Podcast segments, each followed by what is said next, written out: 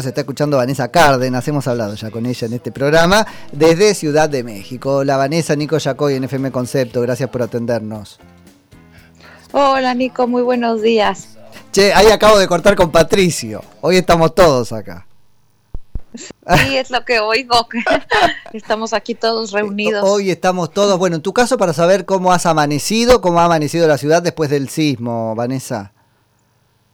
Pues mira, Nico, definitivamente con la preocupación de la vulnerabilidad que tenemos eh, y que se ha demostrado en estos días luego de, que pasó el huracán Grace aquí, sobre todo dejando en el estado de Veracruz muchos daños que todavía no han podido ser atendidos. Tuvimos también, o hemos tenido, porque se siguen, intensas lluvias que incluso eh, logró sacudir y desbordar varios ríos, dejando 17 muertos en una clínica del, del ISTE, que es una de las instituciones de, de salud del estado. Y y en ese, en ese tenor nos sorprende el sismo de ayer, que bueno, pues como habrás visto nuevamente repite septiembre, que hemos tenido nuestros temblores más fuertes siempre el 7 y el 19 de qué bárbaro, qué bárbaro eso. Ya lo esperan casi como cábala, hay una predisposición, ¿no? Claro, ya sabemos que viene septiembre y evidentemente después de los temblores del 85, del 2017 que dejaron pues tantos tantos eh, muertos, sobre todo que es lo que más siempre eh, preocupa, no tantos derrumbes, etcétera. Bueno, pues la gente ya tiene un cierto nerviosismo de eh, pues que repita, ¿no? Y, este septiembre pues no ha sido no ha sido la excepción con este sismo que tuvo su epicentro en Acapulco. ¿No? Más o menos esta, esta playa o esta costa a tres horas, tres horas y media de Ciudad de México y que fue de 7.1. Inicialmente habían dicho 6.9, pero bueno, ya, ya con más datos sabemos que fue de 7.1, que hemos tenido pues bastantes réplicas y que bueno, pues eh, tenemos también la situación de que el fideicomiso que se tenía del fondo para eh, desastres ¿no? y emergencias, mm. pues ya eh, lo quitaron desde el, junio el presidente López Obrador y por lo tanto, bueno, pues no solo somos vulnerables a los desastres naturales, sino también a, la conveniencia del poder político. Los desastres políticos, sí, tal cual. Sí. Claro. Vanessa, este, pero eh, no estaban advertidos, ciertamente, anoche cuando hablábamos ahí mientras pasaba, porque la verdad que estábamos este, whatsappeando mientras pasaba, este, realmente no, no hay un sistema de alerta, sensores, esto no, o son indetectables, ¿qué pasa con eso? Sí tenemos la alerta sísmica. En el caso de Ciudad de México llega con llega con buen tiempo. Sí te avisa pues unos segundos antes, ¿no? Pero bueno, básicamente si tú vives ya en un segundo piso cuando suena la alerta, pues cuando estás bajando la escalera empieza, empieza, el temblor, ¿no? Porque además siempre hay una reacción tardía, ¿no? Claro. Yo, la empecé a oír y decía, son los bomberos, es la alerta ah. sísmica. Entonces ya cuando te cae el 20, ¿no? que ya oyes alerta sísmica, pues yo cuando me paré, por ejemplo, ya empezó como a sacudir, ¿no? Fue oscilatorio. ¿y qué, qué, es? ¿Qué son sirenas? ¿Te llega algo al celular? ¿Cómo está armado eso? Mm, suenan los en, en los postes de, la luz y, y, suena por todas las calles y te dice alerta sísmica ah. y tiene un, un, sonido muy especial que incluso ya varias personas lo tienen como timbre de sus celulares y hay canciones sobre la alerta sísmica. Eh, entonces sí es un buen sistema. ¿eh?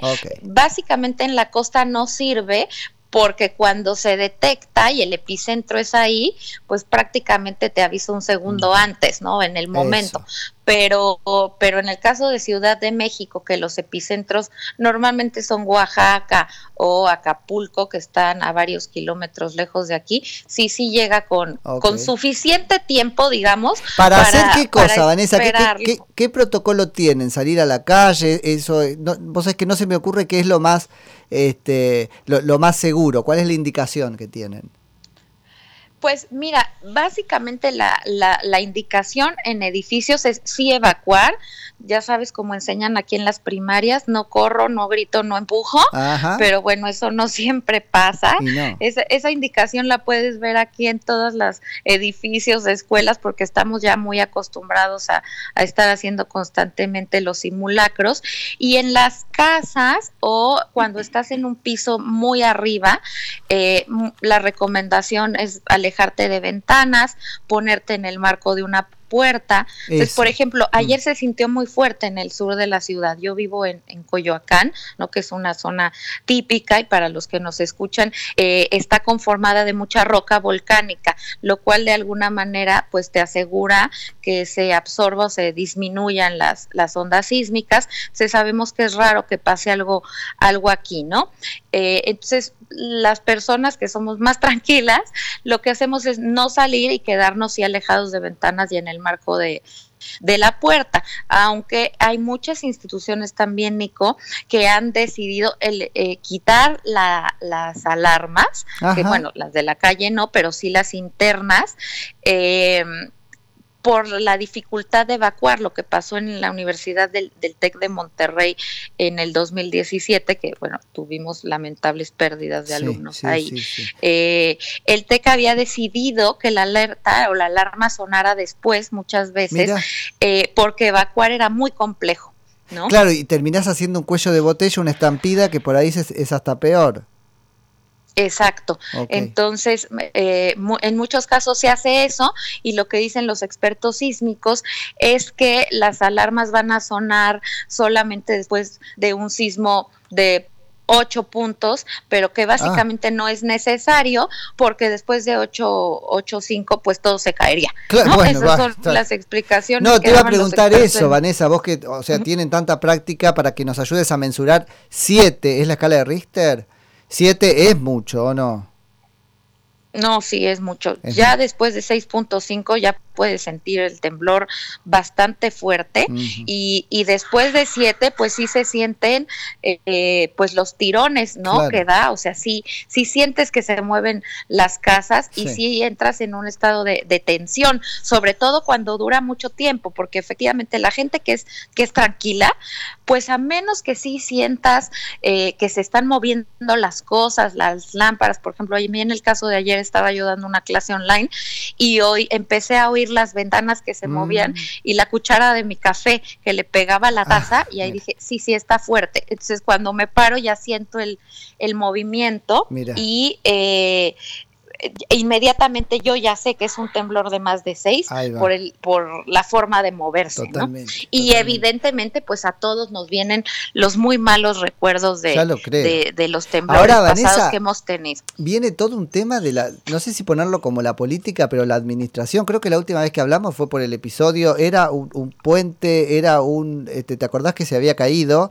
una especie de viaducto y entre las causas que, eh, la línea 12 del metro. Bueno, y entre las causas que imaginábamos era que podía ser una consecuencia de los sucesivos este, temblores, rompe cosas incluso adentro, de modo que no se ve. Ahora hay todo un trabajo, no es este, fue, fue relativamente bajo en víctimas y qué sé yo, ahora hay todo un trabajo de, de, de cómo lo ponemos, hay que salir a listar el estado de un montón de infraestructura, porque si hacemos como si nada, después te sorprende. No, mira, el protocolo es que hoy se revisen todas las construcciones. Bueno, desde ayer ya hubo, inmediatamente se despliegan los operativos aéreos, ¿no? De la policía para ver que todo esté en orden y también terrestres.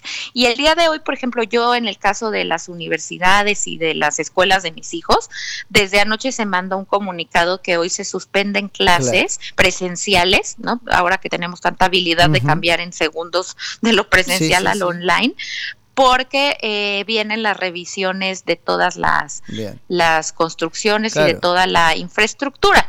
Sin embargo, mira, tenemos la experiencia del 2007 donde se hicieron muchísimas averiguaciones. Yo, yo estuve en Chile cuando, cuando ocurrió el, sismo del 2017, que es un país también muy sísmico con los, con los sismos más fuertes de la historia, y había mucha expectativa de qué pasó en México que se cayó.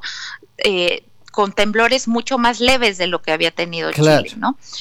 bueno, leves entre comillados, finalmente fuertes, ¿no?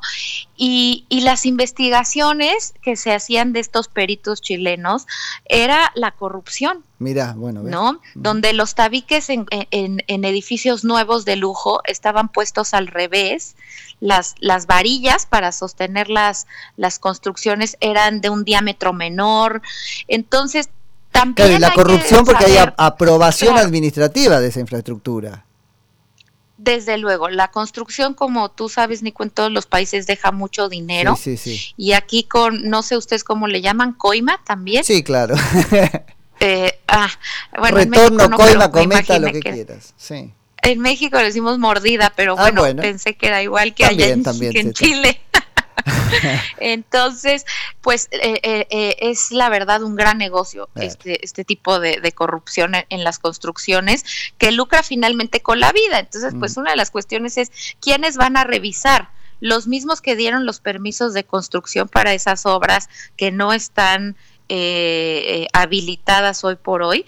Y, y, bueno, pues sabemos que tenemos todavía muchísimas construcciones que no están al nivel y que la gente pues no quiere dejarlas, ¿no? Que ya han tenido cuarteaduras, avisos y, y que en un sismo con otras condiciones, trepidatorio, un poquito más de grados, etcétera, pues pueden volvernos a ocasionar daños importantes. Me, quedo sin tiempo, pero tengo una última preguntita rápido, porque bueno, es, es una de las cosas que, que, corrió a nivel mundial. Esto de las luces, se vieron luces, ¿no es cierto? Hay ahí como varias explicaciones a eso.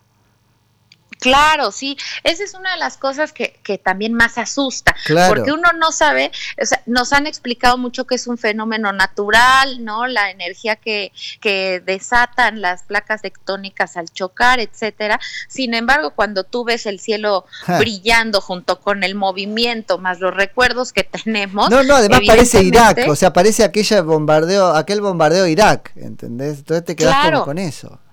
Se ilumina el cielo. O sea, literal tú ves cómo se ilumina y eso se junta también con algunas explosiones de transformadores de luz. Entonces estás oyendo los cristales, las explosiones y ves el cielo así, más el... hace que la gente de verdad eh, esté muy sensible, que veas escenas de mucha gente que se desmaya, que le baja la presión, que toma decisiones pues fuera de sí, ¿no? Eh, eh, justamente pues por este escenario de, de crisis que por más que hagamos simulaciones lacros, pues nos sigue, nos sigue siempre recordando que cuando termine, quién sabe cómo van a estar las cosas con las familias. Totalmente, ese es el punto emocional. Vanessa, te agradezco muchísimo y me alegro de que estés bien, vos y los tuyos. Y, y bueno, seguimos hablando en cualquier momento, nos cruzamos a la noche después. Claro que sí, te agradezco mucho, Nico, porque además fue una de las primeras llamadas del exterior que, me llegó ah. para preguntar cómo estamos y, bueno, eso siempre se, se, valora y un saludo para ti, todo tu auditorio. Te mando un beso grande. Igualmente. Cárdenas que nos atiende desde Ciudad de México.